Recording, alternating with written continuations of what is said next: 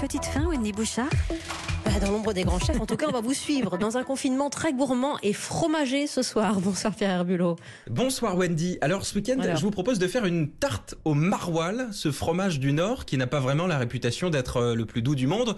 On va faire la recette de Clément Marot, célèbre chef lillois à la retraite. Un jour, il en a fait une de 67 mètres avec une centaine de maroilles. Alors ce soir, nous, on va se contenter d'un demi-fromage, ce sera déjà pas mal. Et puis en bonus, on va faire la vinaigrette émulsionnée de Jean-François Piège parce qu'avec euh, une tarte au maroilles, on mange une salade et rien d'autre. Alors on va commencer par faire euh, la pâte de notre tarte au maroilles. Alors la première chose qu'il nous faut, c'est diluer notre levure boulangère dans notre lait. On casse nos œufs. On mélange à chaque fois qu'on rajoute un ingrédient. On ajoute notre farine en une fois. Voilà. Et puis enfin, on ajoute notre beurre pommade. Donc ça veut dire qu'il est resté euh, à température ambiante. hein. Et en dernier, on peut ajouter une, belle pincée de sel. Et voilà, dès que c'est bien homogène, on met un petit torchon par-dessus. Et on va laisser pousser pendant au moins 3 heures. Moi, je le mets, ma pâte, dans mon four, éteint. Et on va laisser la levure faire son travail. Alors, l'avantage que j'ai, moi, en faisant le, le montage de la chronique, c'est que... Et voilà, ça fait 3 heures. Donc, je vais aller pouvoir voir ma pâte, elle a bien gonflé. Donc je vais la mettre dans un moule à tarte classique, celui que vous avez à la maison. hein. C'est une pâte qui est très riche, très grasse, donc on va pas s'embêter à, à l'étaler au rouleau. De toute façon, on n'y arrivera pas. Donc on la met, et puis avec une spatule, on la colle bien au bord. On va mettre de la bonne crème fraîche, entière, épaisse par-dessus.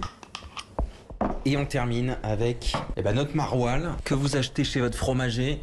On va couper des belles tranches. Il faut qu'il y ait du maroilles vraiment partout. Alors, je viens d'enfourner la tarte. On en a pour euh, une petite euh, quinzaine de minutes de cuisson. On va passer à notre euh, vinaigrette de l'enfance de Jean-François Piège. On commence par casser un œuf qui est entre dur et mollet, donc cuisson à peu près 7 minutes dans l'eau bouillante.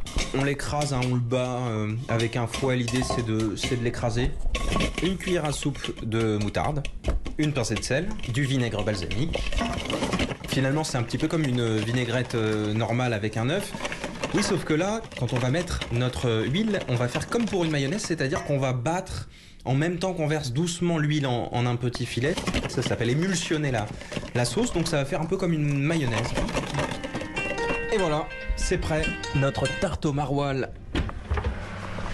Waouh, et bien doré. Est-ce que vous entendez le maroilles qui bulle sur le dessus C'est magnifique. Bon, bah c'est l'heure de goûter avec Victoria, comme chaque week-end. Bonsoir Victoria. Bonsoir. Déjà, il y a l'odeur. On se croirait un peu à la montagne, là. On- comme si on avait dégusté une bonne tartiflette. Ça sent le fromage fondu. Ah ouais, c'est trop trop bon. C'est excellent. Un fromage qui fond là dans la bouche. Et je trouve que ça casse le côté super fort du maroilles. Oui, je suis d'accord et pourtant euh, j'ai mis la peau, hein, c'est-à-dire qu'il y a tous les arômes du fromage et même les, les, les, les plus puissants.